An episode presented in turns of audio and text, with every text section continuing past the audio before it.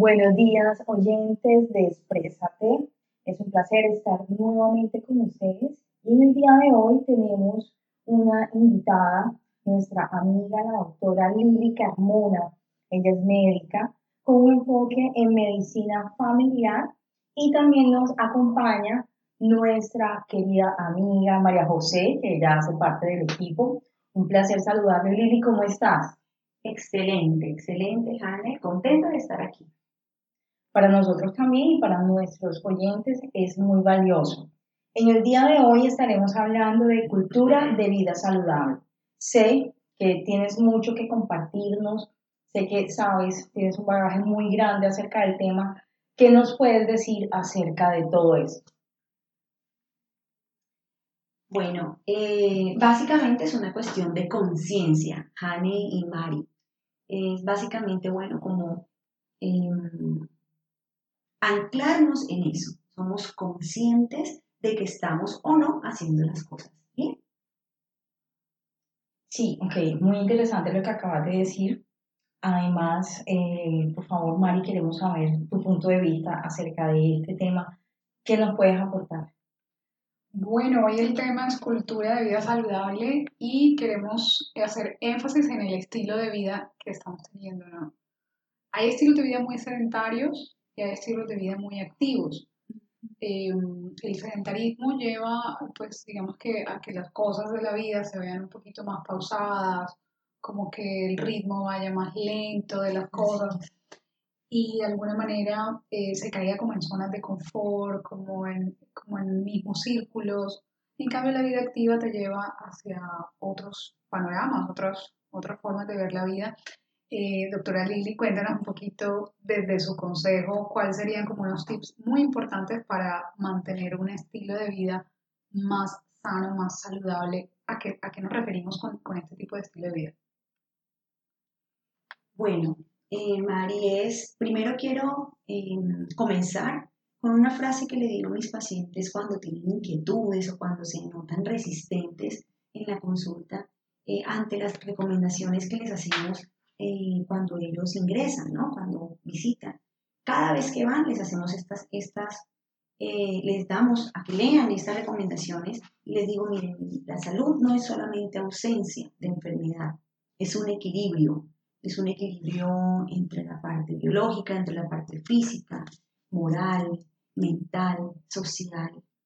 Eh, así que bueno, es básicamente eso, como tener claridad en que si yo no tengo ninguna enfermedad diagnosticada por un médico, sí debo tener eh, toda la conciencia en que yo me debo cuidar, que debo ir abonando, que debo ir ahorrando en esa cuentica de ahorros de salud para que mi vida eh, pues pueda ser mucho más productiva, porque incluso el ejercicio como tal es uno de los mejores antidepresivos que hay. Está demostrado por estudios clínicos, científicos, avalados por universidades muy especializadas como Cambridge, em, que libera oxitocinas y dopaminas, que son sustancias que bioquímicamente eh, estimulan la, felicidad o por lo menos la paz, la paz interior. El que yo coma sano, equilibrado, eh, sin dejar de comer cosas ricas que me gusten, o sea, no es una dieta que hace, es una dieta libre, balanceada, comer de todo un poco, pero eh, también de manera muy consciente. Entonces quiero recalcar mucho esa palabra en, esta, en este podcast, es la conciencia. Eh, si yo eh, sé que empieza en diciembre y bueno, empiezan las novenas y sé que voy a comer buñuelos y natilla y lechona, pues yo en la mañana como pues tomo un desayuno ligero y al mediodía también de pronto almuerzo con un poco menos de cantidad para poderme dar ese gusto. Son concesiones que hacemos, ¿no? Entonces es básicamente eso, abonar a la cuentica de ahorros. Y puedo tener todo eso claro y ser deportista y comer sano, pero si tengo mi corazón enfermo o si me siento triste por algo o soy una persona de mal humor, eso va eh, obviamente eh, envejeciendo, deshidratando mis células y despertando todas aquellas células cancerígenas con las que todos nacemos. Ah. No sé si sabían que todos nacemos con células cancerígenas. A unos se les despiertan y a otros no. Yo no sabía. Yo sí, sí, sí. Yo no sabía acerca del tema y me parece ya muy interesante lo que, lo que estamos tocando, porque eso quiere decir que dependiendo de las experiencias y las historias de vida o de los traumas que podemos vivir en el proceso del caminar de la vida, eh, ahí las, las células de pronto se activan y es lo que eh, pues se ha conocido como, como la, pues, la, biodecodificación, ¿no? Que es como entender de que hay ciertos dolores que van asociados a ciertas emociones específicas y que se impregnan o se, se, condensan en ciertas partes del cuerpo. Como médica, ¿cómo le entiendes? Bueno, es súper importante eso, o sea, es em, reconocer que Estamos hechos de un material biológico, bioquímico, que tenemos un núcleo que es la mitocondria, que es a base de energía. Eh, y lo que tú hablabas ahorita, ahorita, la biodecodificación, o sea, todo parte del mecanismo biológico. En ese orden de ideas, todos vamos a tener las cuatro eh, emociones principales. Alegría, tú me corriges si me equivoco. Alegría, tristeza, rabia y miedo. Sí, sí Dependiendo de la intensidad de la latencia y de la frecuencia, pues obviamente la persona va enfermándose, va intoxicándose con sus emociones. Y está demostrado que casi el 80% de los cánceres que se presentan en los adultos son generados por este tipo de emociones que no son bien canalizadas o no son bien procesadas, emociones que intoxican.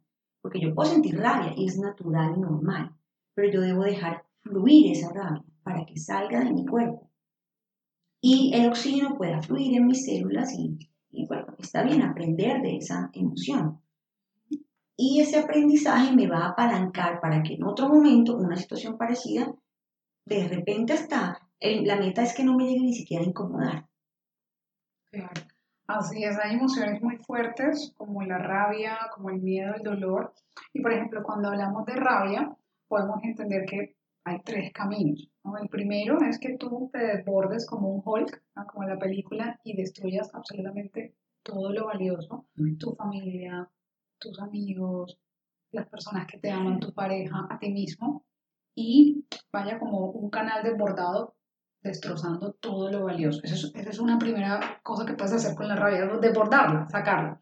Lo segundo que puedes hacer es callarla y tragártela, pero puede dar colitis, gastritis, vómitos, vómitos, problemas para dormir. Problemas para, problemas para dormir. Problemas para dormir, sí, es súper importante eso. Y eh, adicionalmente a eso hay otra opción y es que puedes sacar la rabia y elaborarla. Y eso es un proceso que toma tiempo porque lo primero que se hace es sacar los impulsos, responder, dañarnos y dañar y es una de las cosas más difíciles de controlar, ¿no? La parte del impulso. Suena sencillo, pero no lo es. Sí. O sea, el, el, ¿Cómo sacar qué? ¿Cuál es tu pregunta, Ani? Que te me llama la atención, es que me llama la atención lo que acabas de decir de la rabia. Entonces, me parece importante que, que nos comentes cómo, cómo hacer, cómo se hace, cómo se hace eso del poder sacar la rabia, pero de manera sana para poder trabajar y todo eso, porque sé que a muchos, muchos amigos que están escuchando este podcast sería un buen tips. Ok, de una lo voy a regalar y es, bueno, lo utilizamos mucho en terapia a través de la escritura, ¿vale? Hablar sobre dolor y hablar sobre rabia sin censura. Tener la posibilidad de escribir día a día por lo menos unos 15 minutos o 30 minutos y poder externalizar la rabia, que eso es un proceso también interno a nivel psicológico, donde ya cuando tú ves escrito la rabia en un libro, en un cuaderno, ya quedó allá. O sea, hicimos un proceso de separación.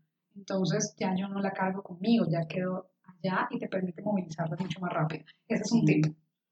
Ahora recordé, eh, en el pasado High Festival, em, un grupo de, de, de lideresas eh, del Chocó crearon un libro que les eh, patrocinó el Ministerio de Cultura y las acompañó en todo el proceso. Y ellas sanaron, o sea, ese dolor y esa rabia que sintieron después se, convierte en dolor. Ese, esa rabia se, se vuelve eh, enfermedad, ¿no? Se deprimen Y bueno, ellas pudieron sanar a través de la, de la lectura y la escritura. La lectura es algo que también sana mucho. Y yo he visto cómo mis pacientes eh, deprimidos han podido encontrar un refugio en los libros. Y es tan importante encontrar el silencio en uno mismo también, Mari. Supremamente importante. Entonces, también es invitarlos a, pasar, yo, creo, yo no, no, sé si se pueda, pero este podcast podemos eh, vincularlo a una imagen de estilos de vida saludables, que es la que yo comparto con cada uno de los pacientes que llegan. Es más, tú, eres, tú has sido paciente allá y seguramente lo has leído. Y es tan importante la primera parte como comer bien, dormir bien, respetar los horarios de comida, crear hábitos saludables, como la última, las últimas recomendaciones que son, creo yo, las más importantes y es creer en uno mismo, tener un tiempo para uno, eh, creer, tener una espiritualidad bien cimentada, no, hay, no necesariamente creer en Dios, es eh, yo creo en la tierra, en la naturaleza, en, en, en mí, en algo que me ancle en los momentos más difíciles porque es precisamente con eso que no vemos, pero que sentimos, eso intangible eh, que llega a nuestro, al centro de nuestro corazón, lo que nos impulsa a, a, salir adelante, ¿no? Así es. Y también, pues, ahorita mencionabas el tiempo, me, me pareció maravilloso el tiempo con uno mismo, porque hoy en día se le tiene mucho miedo a la soledad. Al silencio. Y al silencio y a los momentos, eh, pues, a solas, porque también tenemos que enfrentarnos con lo que estamos haciendo con nuestra vida. Sí. Entonces termina siendo, termina siendo esto eh, pues algo que, que no podemos tener de miedo, sino que hay que darle la cara a esta, a esta soledad para ver qué nos está diciendo nuestra soledad, qué nos dice nuestra soledad. Bueno, cuando los pacientes llegan al consultorio, eh, la primera vez que van, yo les pongo a hacer un ejercicio de reminiscencia, Mari, es como recordar quién soy. Entonces yo me llamo tal, eh, eh, soy hija de tal, tal persona, nací en tal parte, me gusta tal cosa, tal otra. Y el 95% de los pacientes no lo logra hacer en la primera sesión porque es algo que moviliza mucho las emociones. ¿Quién soy? ¿Qué me gusta? ¿Qué no me gusta? en fin. Así que pienso que los momentos en soledad, en soledad, o sea, ese tiempo conmigo misma no es conmigo misma y mis amigas, conmigo misma y mi pareja, conmigo misma y mi hijo, no, es conmigo. Me permite, eh, eh, al principio es un poco, eh, se siente como amenazante, ¿no? Porque nos confronta. Bueno, que estoy haciendo mal y eso no nos gusta mucho. Pero ya con el, con el entrenamiento, cada vez que lo podamos hacer, yo le sugiero a los amigos que de Exprésate que, que lo hagan por lo menos una vez al mes, así sean dos horas, ¿cierto? Ese tiempo a solas conmigo y comentarlo a la familia para que la familia respete ese tiempo. Y em, empieza también esa soledad a mostrarnos quiénes somos realmente. Y es algo tan lindo cuando empezamos a descubrir a descubrirnos, a redescubrirnos, porque vamos cambiando conforme vamos avanzando en edad, pues vamos cambiando. Yo eh, cuando pisé los 40, algo le pasó a mi cuerpo, subí casi 15 kilos en 6 meses y estaba haciendo la misma actividad física, en intensidad hablo, estaba comiendo igual de sano, en la misma cantidad. Y bueno, llorando al cardiólogo le decía, pero ¿por qué? Si es que yo estoy haciendo esto y esto. Y me decía, es que ya no eres la misma. Él me miraba con una sonrisa y me decía, sí, es que estás haciendo lo mismo, escúchate. Ese es exactamente el problema. Debemos cambiar. Entonces lo que hice fue eh, incrementar mi rutina de actividad física, o sea, aumentarla un poquito, 20 minutos más, y rotarla. Ya no solamente caminatas, sino cuando, cuando tú fuiste a verme, a mí como paciente, Mari, eh, me decías, bueno, camina, eh, hacía simplemente caminatas, ¿no? Ya nado, salto lazo, bailo en mi casa, em, puedo hacer bicicleta, patinaje, lo estoy rotando porque mi cuerpo se ha vuelto refractario también a la actividad física. Adicional a eso, he disminuido la cantidad de comida, porque sí como sano, pero como mucho. Soy muy comelona, entonces ya mi cuerpo no metaboliza lo mismo.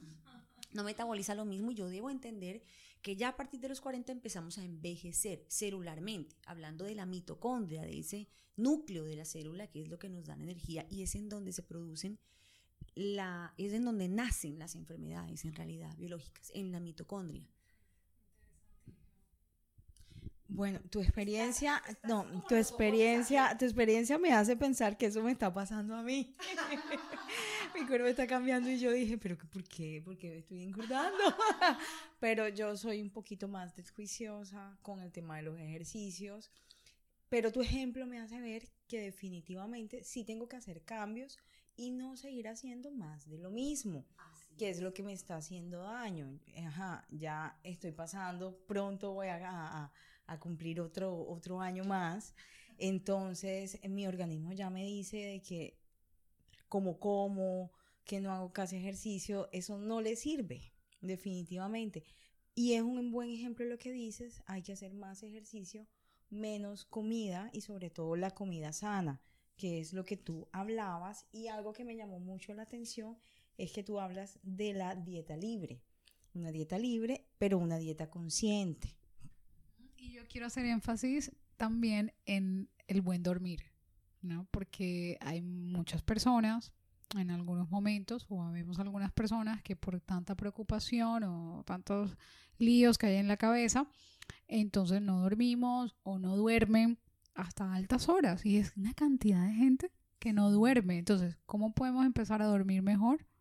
Si tenemos demasiados pensamientos, si tenemos demasiadas preocupaciones, lo que hacemos es mantener una libreta al lado de nuestro escritorio y vaciar los pensamientos hasta donde nos agotemos. Para ahí sí volver a dormir y bueno, pues si no tienes de pronto un medicamento que te esté acompañando, ya lo miraremos. Y quería hacerte la pregunta, eh, Lili, que, o sea, ¿qué tan buenos son los, los medicamentos para, para poder dormir en la noche? O si es que tenemos que definitivamente hacer todo el esfuerzo para dormir naturalmente. Bueno, Mari, yo pienso que el esfuerzo sí lo debemos hacer. O sea, el ciclo circadiano, el ciclo de sueño debe ser algo funcional, fisiológico, y los psicoterapeutas como tú nos ayudan a crear herramientas para acostarnos tranquilamente, sin que nada nos preocupe, porque no nos dejan dormir, son las preocupaciones, ¿verdad? Eh, la alteración de los ciclos de sueño tiene varios componentes. Hay gente que simplemente no concilia el sueño, se le dificulta conciliar el sueño, hay otros que se les dificulta mantener el sueño. Entonces allí médicamente empezamos como a definir qué tipo de medicamento serviría para que en principio ese ciclo se vuelva funcional y luego lo engranamos con la psicoterapia. Entonces sí es importante hacer un muy buen equipo, un equipo interdisciplinario para poder ayudar a los pacientes. Muchas veces llegan eh, muy cansados y ese cansancio les produce irritación. Es un círculo vicioso. Eh, los estilos de vida inadecuados producen y generan cansancio, fatiga, eh, y ese cansancio y fatiga, pues obviamente va a alterar el sueño. Entonces luego mejoramos y si nos volvemos a, eh, si, no, si no logramos encontrar la raíz del problema, que, la, que es la mente, en realidad muchas veces el problema está en la mente, es cómo entrenar nuestra mente. Entonces ahí ya te voy a hacer una pregunta yo a ti. ¿Cómo podemos, eh, bueno, y, quiero de antemano... Mm, invitar a nuestros pacientes a que tengan una higiene mental.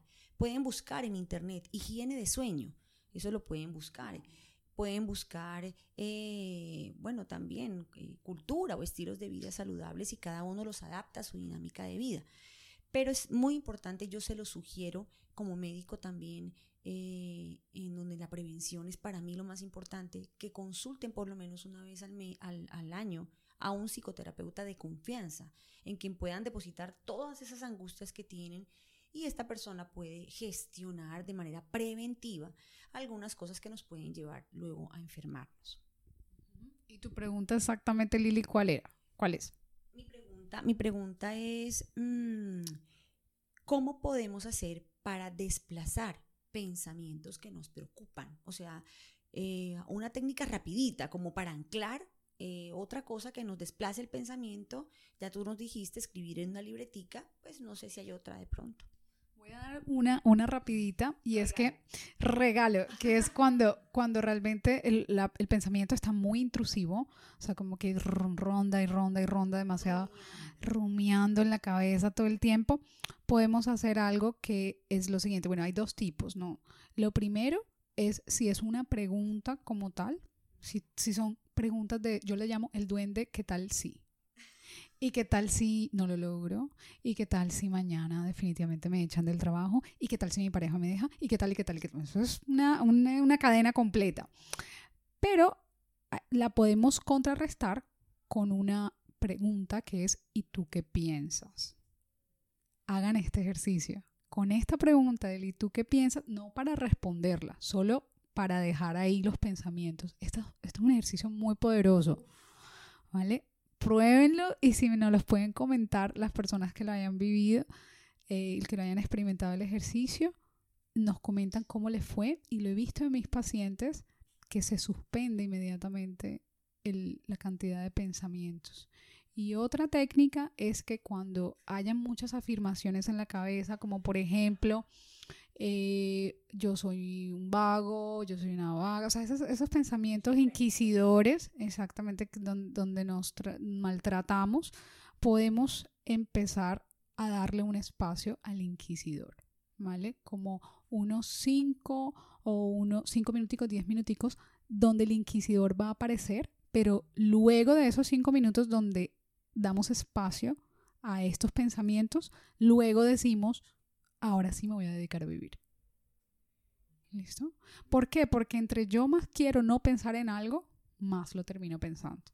Y hay un proverbio chino que dice eso exactamente, que entre más tú no quieres pensar en algo, más lo piensas, por eso hay que aprender a pensar en que no hay que pensar en pensar. excelente, excelente. Bueno, em, yo quiero contarles que la Sociedad Americana de Cardiología y la colombiana trabajan muy, muy de la mano y definieron que la cantidad mínima a la semana de actividad física eh, aeróbica debe ser no menos de 200 minutos a la semana. Pueden hacerlos todos al tiempo, pero yo siempre prefiero que los fraccionen. Eso da más o menos un, de lunes a viernes 40 minutos. 40 minutos diarios. diarios. De lunes a viernes 40 minutos diarios. Ahí están los 200 minutos. También quiero contarles adicionalmente que para bajar de peso deben ser mínimo 40 minutos. Si hacen media hora, no van a lograr. No. Exacto. Siempre es más de 40 minutos. Es por eso que de pronto también la sociedad científica pues definió, bueno, vamos a hacerlo 200 minutos y generalmente la gente, un partido de fútbol dura 90 minutos, ¿verdad? Hay gente que se, bueno, hace dos partidos de fútbol. Perfecto, 180, pero no alcanzan todavía. Sí o sí deben fraccionarlos. Impresionante. Y entre caminar y trotar, ¿qué es más recomendado? Porque también están los caminadores y los trotadores. Yo soy caminadora. Yo también, Yo también. Es de acuerdo a lo que la gente le guste. ¿A ti te gusta más trotar? Trota. Si te gusta más caminar, camina. La actividad física debe siempre producir un placer. No, ya per se es un esfuerzo que uno hace porque es algo habitual, disciplinado pero la idea es que te guste, que te guste lo que haces, ¿no? Entonces baila, juega, salta, brinca, eso. ¿Y vas a decir algo acerca del deporte? Sí, sí. Bueno, más que el deporte, acerca del hábito de, empezar a hacer cosas saludables. Dice que está la, dicen por ahí que está la regla de los 21 días. ¿Eso es real o cómo, cómo es?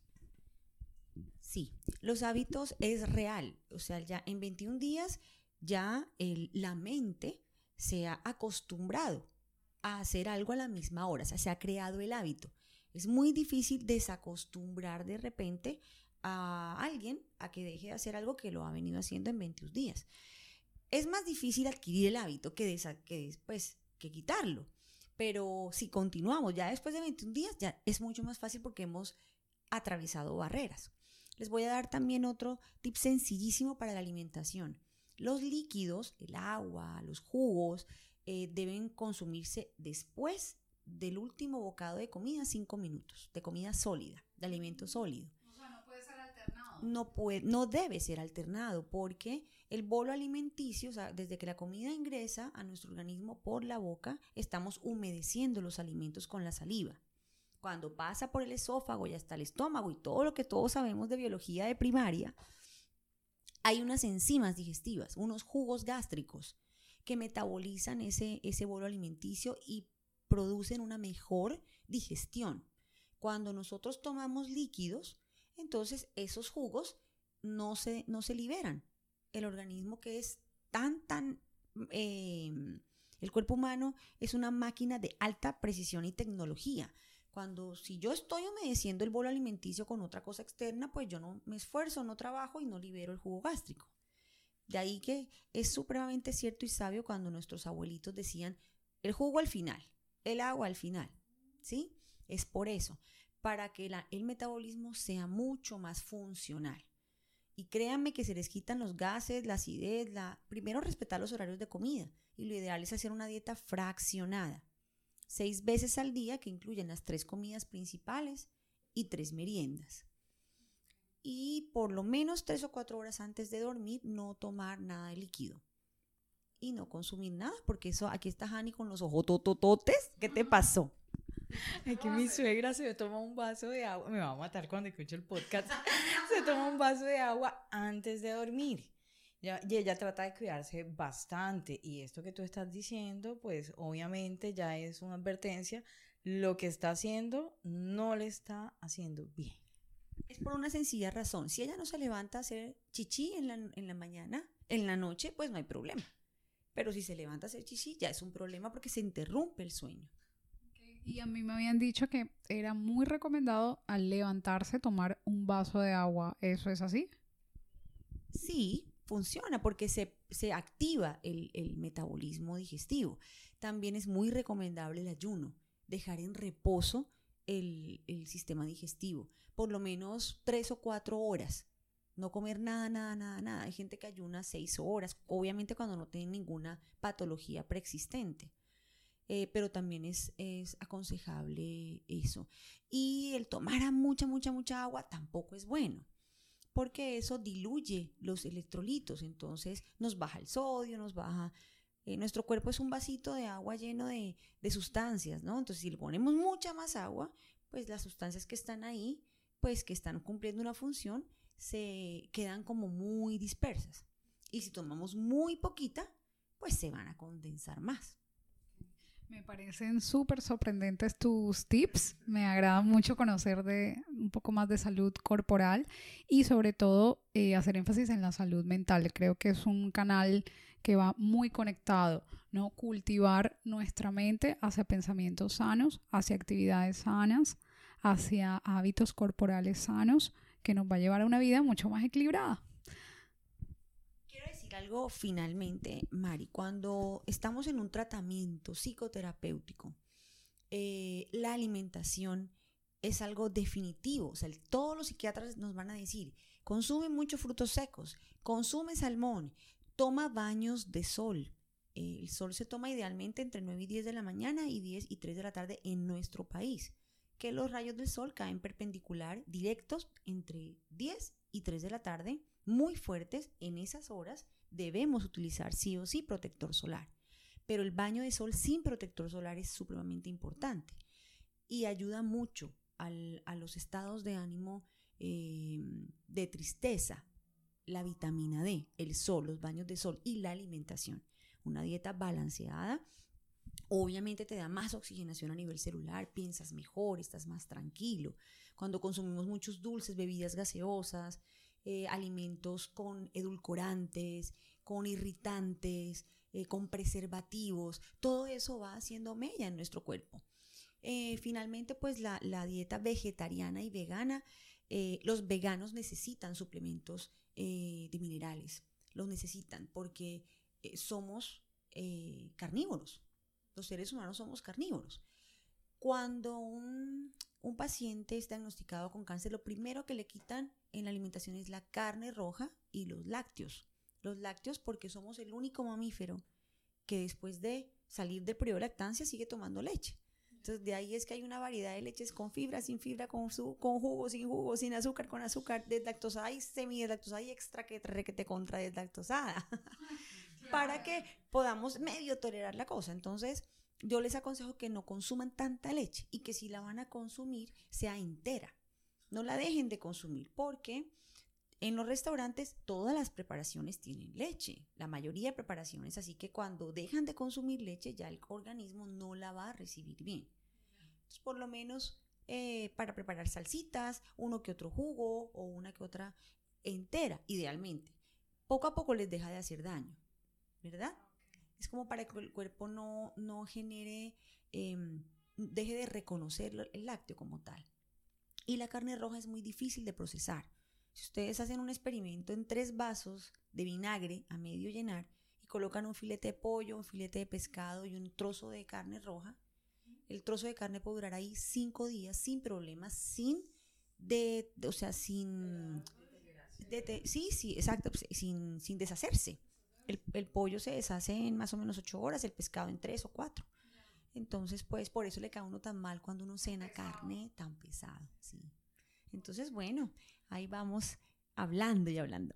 Así es, Lili, de verdad que te agradecemos muchísimo por, por los tips y obviamente antes de que, de que vayamos ya al cierre de, de, este podcast tan interesante, quería que nos hablaras un poquito de ti, dónde te podemos encontrar, dónde laboras, qué haces, para que la gente también te, te conozca.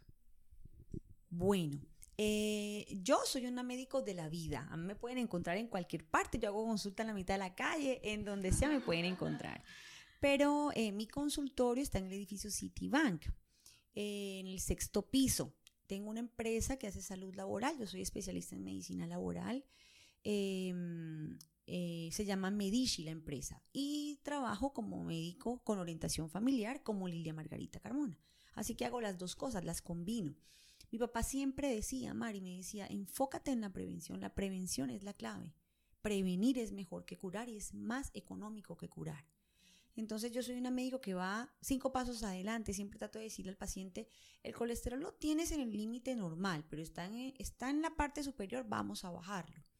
Entonces, bueno, no, allí estoy y me encanta, me gusta que, que el paciente se sienta cómodo, se sienta bien, eh, me gusta mucho cuando los pacientes empiezan como, ay, sí, esto es que es anormal y yo lo estaba considerando normal. Entonces, crear como esa conciencia es parte de la, de, la, de la cultura de vida saludable. En mi consultorio no van a encontrar eh, televisores, ni hay red de wifi, sino libros. Así que se preparan porque allá no encuentran nada de eso.